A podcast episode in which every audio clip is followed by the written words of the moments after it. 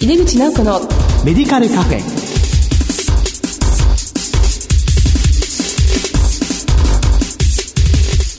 こんばんは。帝京平成大学薬学部の井出口直子です。この番組は医療を取り巻く人々が集い語らい情報発信をする場です。今月は双極性障害の治療について特集しています。この後素敵なゲストをお迎えしてお話を伺います。お楽しみに井出口直子のメディカルカフェ。この番組は手羽製薬の提供でお送りします。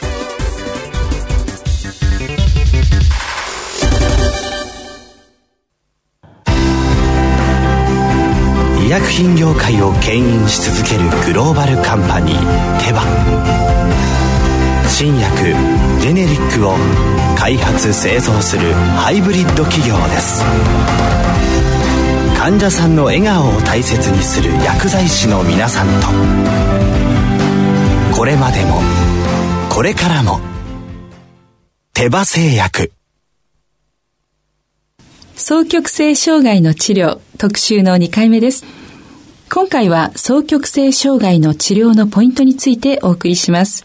ゲストをご紹介します。昭和大学名誉教授で、現在東村山市の産経病院でも診察をされていらっしゃいます、上島国俊さんです。上島先生、どうぞよろしくお願いいたします。どうぞよろしくお願いいたします。先生のご略歴、ご専門などのご紹介をいただけますでしょうか？はい、私は昭和40年に慶應義塾大学を卒業して、まあ、45年に大学院を修了。その後、10年ほど慶応病院で臨床をやっておりまして、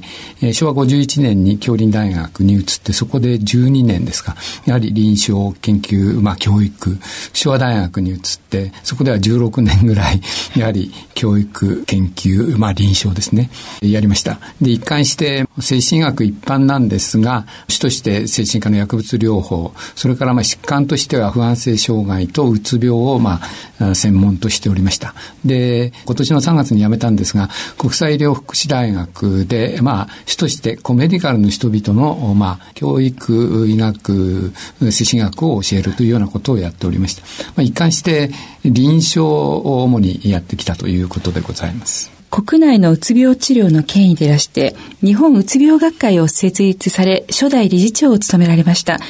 双極性障害、まあ、いわゆる躁うつ病と、まあ、以前は言っていたものですけれども、これはどのような病気でしょうか？躁うつ病というのは、昔から知られてましてね、もうギリシャ、ローマ時代からそのような概念って知られて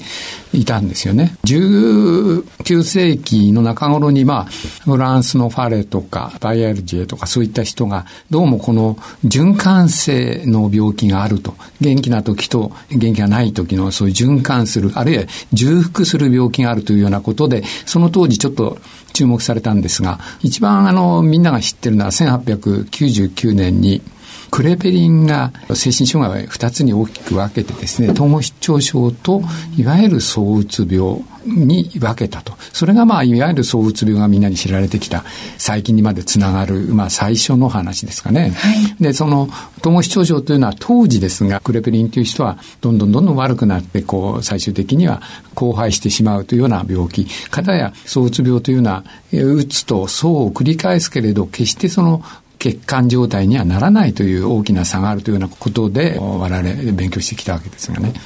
い、でそれがあのいわゆる躁うつ病という病気、あの言い方がやって変わってきたのはやはり1980年にアメリカで DSM 3という病気の、病院の主にではなくて病気の原因ですね。そうじゃなくて、症状を記述すると。どういう症状があるのをどういう病気にするかというような、まあ、診断方法を採用して、今それが DSM-3 から今は5になって、5になってますが、はい、それは世界を今や精神科の分類としては席巻してるんですね。はい、で、1980年に感情障害という病名で、まあ、昔の躁うつ病を表したと。1987年 DSM-3R というところで今度は気分障害という病名にして、まあほぼ同じなんですが、まあ気分障害という病名がずっとつい最近までですね、我々は使っていて、それは気分障害の中には単極性のうつと、まあ、大うつ病性とも言うんですが、うつだけの人と、そうとうつを繰り返す人があると。そういうことで気分障害、ムードディソーダーということで、まあ、我々は分類してたわけです。ところが、その、いわゆる気分障害に二つを分けるより、双極性と単極性という病気はそれぞれちょっと違うもんだというのが、その3年前の DSM-5 の分け方なんですね。はい、だんだんそれは ICD にも影響して多分、えー、そういう分け方になるか、あるいは ICD はそういうふうに分けないという噂もちょっとあることはあるんですが、あの、そういうことで、今やその、双極性障害ということで、まあ我々は、あの、そういう病態を見ているということなんですね。で、じゃあどういう病気かというと、これはあくまで気分の病気ですね。ムードの病気なんですね。気分が異常で、かつ持続的に高揚すると。で、その時にやや怒りっぽくなったりするということ。もう一つは何か物事をやるって決めたようなことをもう非常に活発に活動的にやりすぎるというかね、うそういう主な主たる症状があって、その他にいくつかの症状があるわけです。はい、で、えー、どういうことかというと、気分が高揚すごくすると、はい、で非常に元気がいいわけですね活動的で、そして言葉でどういうことを言い出すか非常に自尊心が強くなって古代妄想みたいなことを周りの人はみんなバカで俺だけが利口だというようなことを言ったり、それから睡眠が非常に少なくなるんですね。それで睡眠が少なくても結構元気なんですよ。まあ入院なんかした場合は看護師さんを困らせるというかドア叩いたりいろいろやるというようなことがある。その他にあの多弁おしゃべりになるんですね。それは普段あんなおとなしい人がと思うような人が非常に饒舌多弁になる。それから、それがひどくなると、観念本一というんですが、本一というのは流れ出る、溢れ出るという意味で、次から次へとおしゃべりをする。ところが内容はややちぐはぐだったり、そんなにまとまってないという、そんなようなことがある。それからあとは注意が散漫。なかなかコンセントレートできないというようなことがある。それから活動性が高まるとか、から後で困ったと思うようなことをいくつかやってしまうと。例えば買い物をものすごくすると。私の患者さん4台車買った人なんかいるんですよね。まあ、そういう人とか、あの、何しろ借金、それから起業するというか、事業を起こす。それはお金もあんまりないのに事業を起こすとか、そんなようなことがあって、後で非常に困ったようなことがあると。で、双極性、なぜ双極というかというと、二、はい、つの極があると。バイポーラー。一つは層の極で、もう一つはうつの極ですね。はい、ですから、うつ病だけの人は単極性というわけです。はい、で、両方ある人は双極性という。で、これは発症年齢は割と若いんですね。うつ病、最近はそうも言えなくなったんですが、うつ病自体は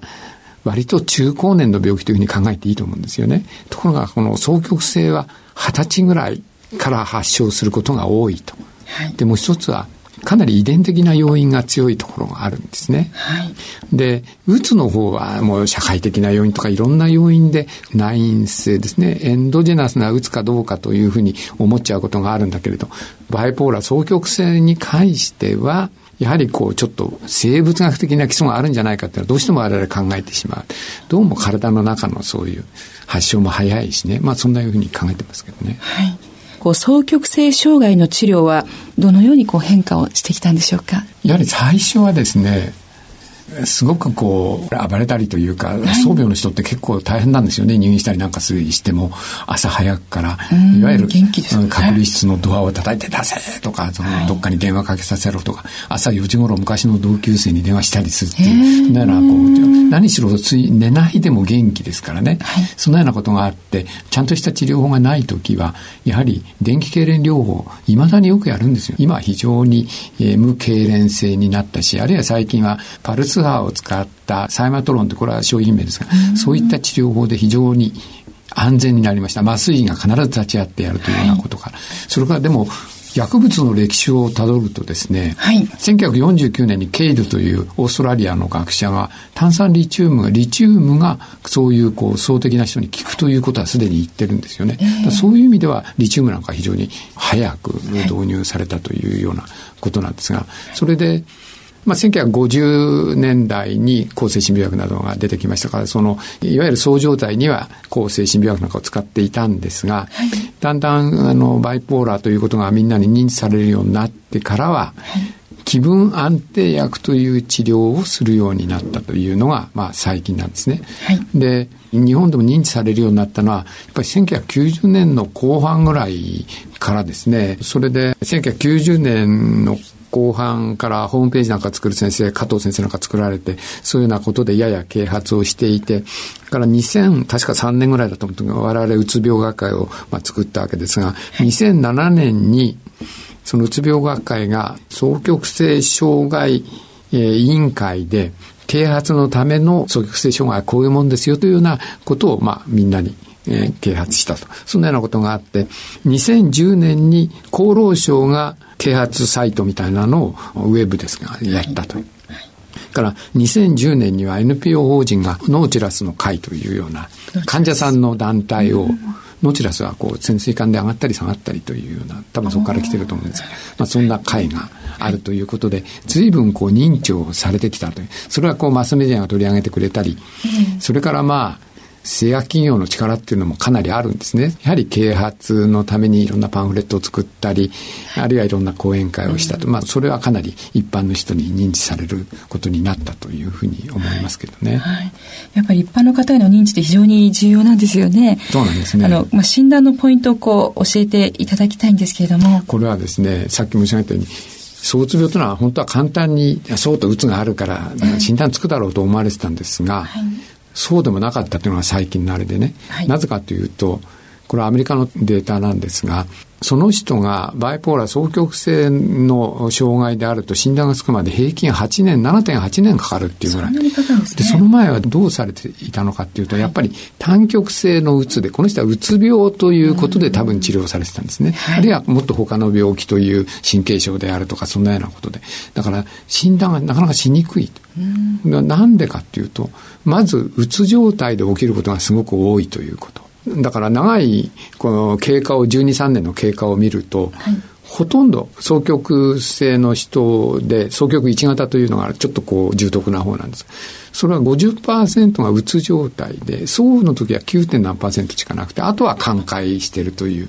うだからいかにあのバイポーラ双極性では、そう状態の時というよりか、うつ状態が多いということなんですね。だから診断がとてもしにくいということと、本人がですね、あんまり病気と思わないから受診しないんですよね。軽装、軽いそうだと気分がいいんですよ。えー、そうすると、俺元気いいのになんで病院行かなきゃいけないんだっていう。そうですね。だから、なかなかこう自覚できない。周りもですね、家族も会社の人も、ちょっとあの人調子高いけど、まあいいやというか、そんなに迷惑をかけてないということだと、受診に至らないということで見つけにくいということがあるんですね。そうなんですね。ただ、さっきも言ったように、遺伝的な要因が多いから、はい、治療のポイントとしてはですね、診断をするときに、かつての病歴とから家族歴と両方聞くと割とかなりの人がわかるんですよ。家族歴。家族歴はお父さんお母さんあるいは兄弟にちょっと元気の良くて良すぎて創病と言われた人とかね、はい、あるいはちょっとお金うんと使ったり時期があるような人いませんでしたかというようなことを聞いていくと。からもう一つは本人に層のフェーズ病巣があったかどうかっていうことを聞くと。覚えてないこともあるんですが、だから、例えば奥様がついてきた時なんかは聞きやすいんですね。ご主人見ていて、どうもある期間、ちょっと怒りっぽくて、ベラベラよく喋って会社の悪口言ったり、上司の悪口言ったり、から随分お金を使ったとかね。はい、あ、そういえばそんなことありましたっていうと、その人はうつ状態で受診しても、創病のバイポーラーだったという診断がつくんですね。だからそれがこうポイントで、随分その我々臨床医が最近のそのバイポーラーの認知が高くなってくるに従って、必ずその、この人はうつ病だと思ってずっと治療した人に、層の病状があったかどうか聞くようになりましたね。だから診断の率はやや上がってるんだろうと思います。早く見つけられるようなことは出てきたんじゃないかと思いますけどね。なるほど。これもまた啓発の結果ですね。ねこの番組はあの薬剤師がよく聞いていますので、はいはい、あの薬剤師へのこの双極性障害に対しての期待感みたいなものがあれば教えてください。はい双極性障害はいわゆる精神療法というか心理社会的な方から、はい、いろいろ聞いていくということはもちろんそれも大事だけれどそれはまあうつなんかではそそっちが非常に大事だということもあるんですが、はい、まあ我々臨床をやってますとバイポーラー双極性の人を見た場合にはまず薬物ということを考えますね。でまあ薬物を使うということでどういう薬物を使うかというと気分安定薬ムードステビライザーという薬を使うんですね。はい、でそれには一番有名な炭酸リチウム歴史もあるしまあ、よく使われる。バルプロ酸ですね。バルプロ酸。デパケン。はい、えー、それからカルバマゼピン、テグレトールですかね。はい、そういったものと、最近はラモトリギンというのが結構その、薬品が多いですけど、そういう薬がまあよく使われるという、はい、そういう気分安定薬を使うということが、まあ、主たる治療法なんですね、はい、で。どうしても興奮が収まらないというような時には、いわゆるセカンドジェネレーションの非定型の抗精神病薬ですね。我が国でも適用を取っている薬が2つありまして、一つはオランザピン。オランザピン。ええと、それからアリプラゾールですね。それは、あの、そう状態に適用がありますね。だからそういう薬を一緒に使うということもあると。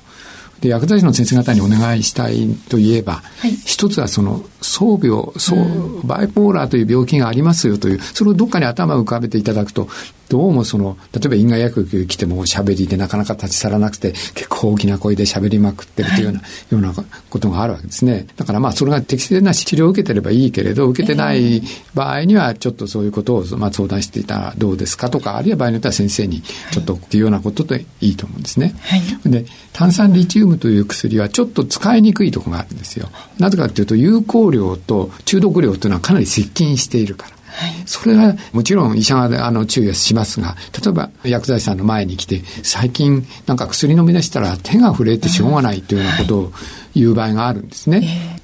これは炭酸リチウムのまあ副作用だったりしますので、そういうことを気をつけてあげるっていうのと、やっぱり初期には血中濃度をちゃんと測りましょうということがありますので、それは患者さんにも血中濃度でちゃんと調べながら使っているから安全だというようなことを、まあ、啓発していただくというようなことが必要かと思いますね。それ以前に大事なことはやっぱりあなたはそのこうちょっと軽くてもいいんですから軽装状態とかややそう状態みたいなものがあるからどうも先生が薬物を使ってるみたいだからこの薬物というのは今非常に